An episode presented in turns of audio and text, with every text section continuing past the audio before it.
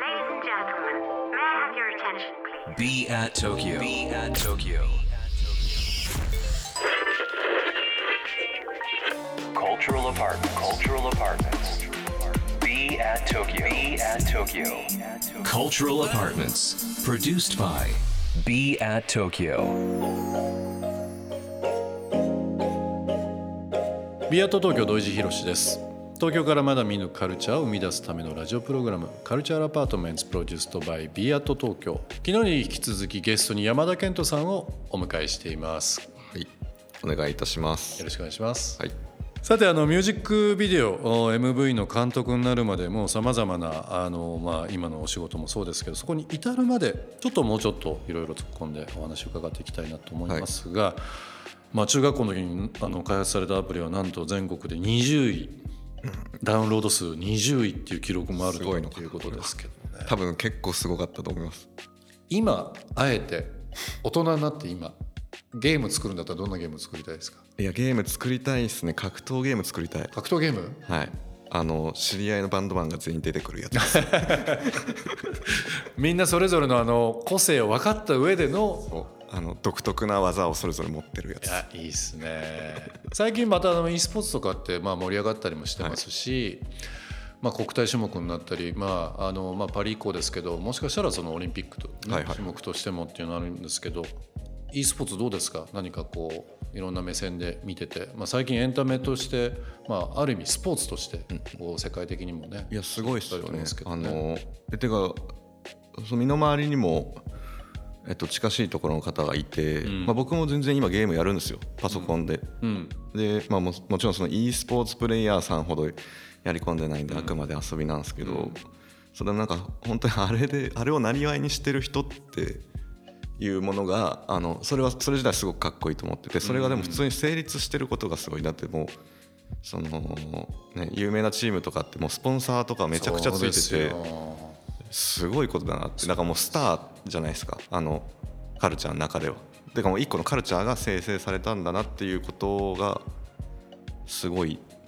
かっこいいって思いますね。アメリカとかだと割と早い段階から、まあ、そのゲームに対してのエンタメ性だけじゃなくてやっぱりその一つの、まあ、ススポーツプレイヤーとしての認知もありましたけど最近だと中東がすごいですよねサウジアラビアのあの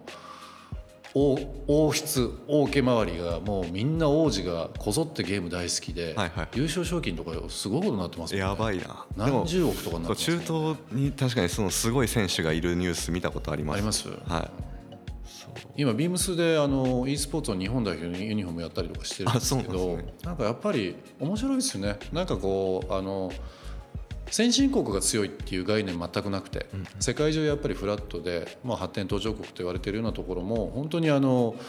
もう夢つかむためにっていう部分で一気にスタープレイヤーになったりだとかっていうこともありますし確かに。なんかね。あのユニフォームの感じなんか面白いなって思いましたけど、ね、初めて e スポーツチームってこう、はい。なんていうかチーム写真っていうんですか？アーシャみたいな、ええ。アーティスト写真みたいなこうグループの写真とかあったりするじゃないですか、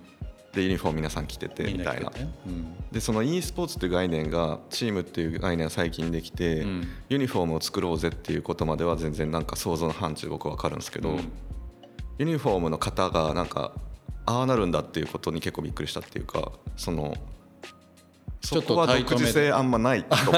要は意外結構卓球選手とかの服に近いこう素材感とあれじゃないですか、そこに行くんだってそのカルチャーの成り立ちが全然違うのに意外とススポーツマンっぽいユニフォームに収束するのはなんか不思議だなってなんか普通の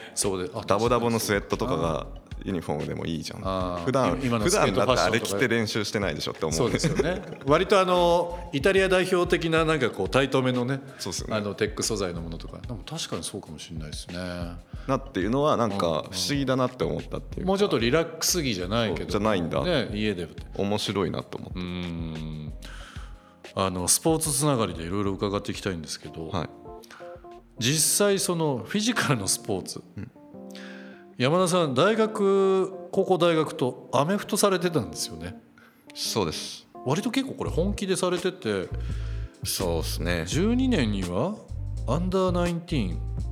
アンダー19歳以下日本代表チームにも。まだちょっとこれはまあそんなに触れなくて 嘘じゃないです嘘でもえっとまあでもずっとスポーツやってました。あの中学でアプリやってた時もテニス部でしたし、あのずっと水泳とかもずっとやってたし、あの運動は好きなんですよね。なんかあんまり確かに学校にはいない例だったのはあるんですけどその要は。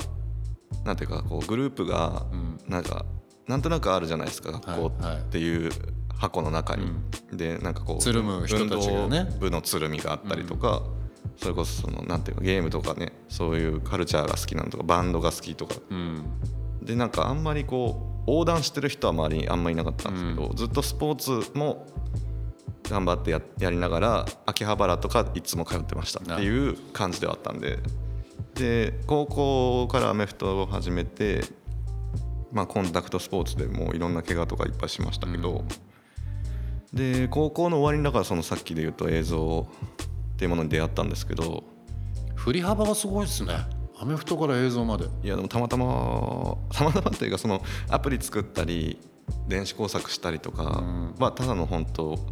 しまあ趣味。部活が一応一番ではあったんであの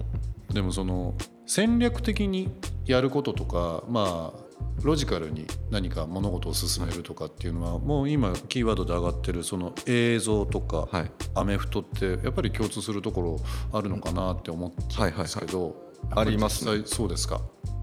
まあその特に今で言うと、まあ、アメフトってその、ね、言われますけど戦略がすごく重要で、うんでもやっぱ体使ってやるスポーツっていうところの切り体使いますからね複雑なところがやっぱ面白いっていうのがあると思うんですけど、で今僕監督って立場なんで,、うん。で特にその映像っ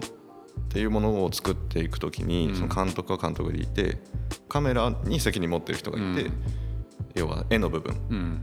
でその絵の中にじゃあライティングとか衣装もですし、ね、美術とかいろんなセクションがあってそれぞれだからせ専門職うん。のグループをまとめてる一応立場で,、うんでアメフトもオフェンスの中にもいろんなポジションがあって、球投げる人とか、ね、走るだけの人とか,、なんかいろんなだからそれはすごくまず似てます。そうですよね。チーム編成っていう部分はねまさにイコールですよね、はい、でだからやっててよかったなと思うこともめちゃくちゃあるっていうか、まあ、もちろんね部活で何年も日本一目指そうって言ってる絆感と違う部分もあって、ん一回一回の案件ってオファーが来てからまあ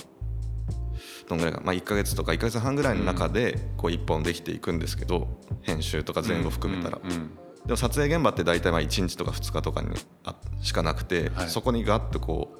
う要はその即席チームをいかにチームとして群れじゃなくてね。うん集団にしていくかっていうことを考えないといけない部分はあると思ってるんで。だからスポーツとかもよく言われるのがやっぱりリーグ戦でのチーム編成の仕方と、まあ、短期決戦と言われてるものとかトーナメントとか、はい。あとはまあいろんなチームから集まってくるその選抜系、やっぱりもうヘッドコーチの手腕とか監督の手腕って出ますもんね。まあそうですね。みんなね野球だと例えば大谷君9人揃えたところで勝てるかって言ったら、なかなか勝てなかったりもするし、本当にその集団スポーツ複数スポーツって面白いですよね。そうっすね。まあだから まあでもそれは僕はもうずっとスポコンみたいな、あのマインドで やってるんで全然そうじゃないっていう人もいると思うしそれはもうチームとか監督のカラーだと思うんですけど、僕は別になんか作品が良くなることはもちろん毎回考えてて、まあでもいいさ、まあ、スポーツと一緒でそのいい試合に勝つためにはうん。やっぱいい練習しないといけないっていうことをずっとやってきたんででいい作品作るためにはいい現場しないといけないっていうのがあるんです。どうしても。でいい現場っていうのはっていう僕の中でもなんかいろんなこうロジックが一応あってはい。なんていうか別にあの怒号が飛び交っていてたたとえトレラカが良くても とかっていうのは別に僕の中でいい現場ではないみたいな。なるほど。なんかいろいろあってっていうこととか完全にまあ生かされてますね。精神的な話ですけどそれが別になんか作品になることはあんまないですけど、うん。まあ、スポーツってね本当にあの結果で1位になるっていうことも必要ですけどやっぱりみんなで一つの目標に向かうとか、まあ、じゃあ現役を退いてっていうのも変ですけど監督業とかコーチ業って本当に今のビジネスにも通ずるし作品作りにも通ずる部分があってどの座組で何を持って目標に向かっていくかっていうのは本当にもう今でも僕もスポーツずっとやってきたんですけどやっぱり役立ちますもんね。あと同じ答えが出ないっていうか確かに。これをやれば A 地点から B 地点に行けるっていうようなものでもないですかそうですね。正解とかないとは思うんで。それそういう意味では本当に一緒ですかね映像をやるのは。いろいろつなんかつながる部分あるなと思いますけども。カルチャーアパートメンツプロデュースとバイビアート東京、えー、ここで一曲、えー、今日も山田さんに選曲をお願いしております。曲のご紹介の方お願いします。えー、この曲はでもなんだろうな水曜日、えー、ゆったり何も考えずに、まあ、もうちょい1週間頑張ろうっていう雰囲気がベースラインからなってるんでその感じで聴いてください「 Men I Trust」で「Show Me How」 Cultural Apartment produced by Be at Tokyo 今週はアートディレクターフィルムディレクターコンポーザーの山田健人さんをお迎えしています。明日も引き続きよろしくお願いします。はいお願いいたします。ビーアット東京東京からまだ見ぬカルチャーを生み出すための Cultural Apartment それが b アット東京情報を発信するメディアであり才能が集まるスタジオであり実験を繰り返すラボであり届けるためのショップでもある。決められた方はない。集まった人がブランドを形作る。オンラインとリアルな場でつながりながら発生する化学反応が次の東京を代表する人を物をカルチャーを作り出す。Cultural Apartments. Produced by Be at Tokyo. Be at Tokyo. カルチャールアパートメントプロデュースドバイ b アット東京今日の放送はいかがでしたでしょうか、えー、リスナーの皆さんからのリアクションもお待ちしております。番組への感想リクエストなどお寄せください。また今注目のクリエイターなどぜひぜひ教えていただければなと思います。アドレスは b アット東京の頭文字を取って小文字で bat897.interfm.jp 小文字で bat897.interfm.jp ツイッターではハッシュタグ小文字で bat897 ツイッターではハッシュタグ小文字で bat897 をつけてつぶやいてください。それではまた明日この時間にお会いしましょう。B アット東京の土井地博でした。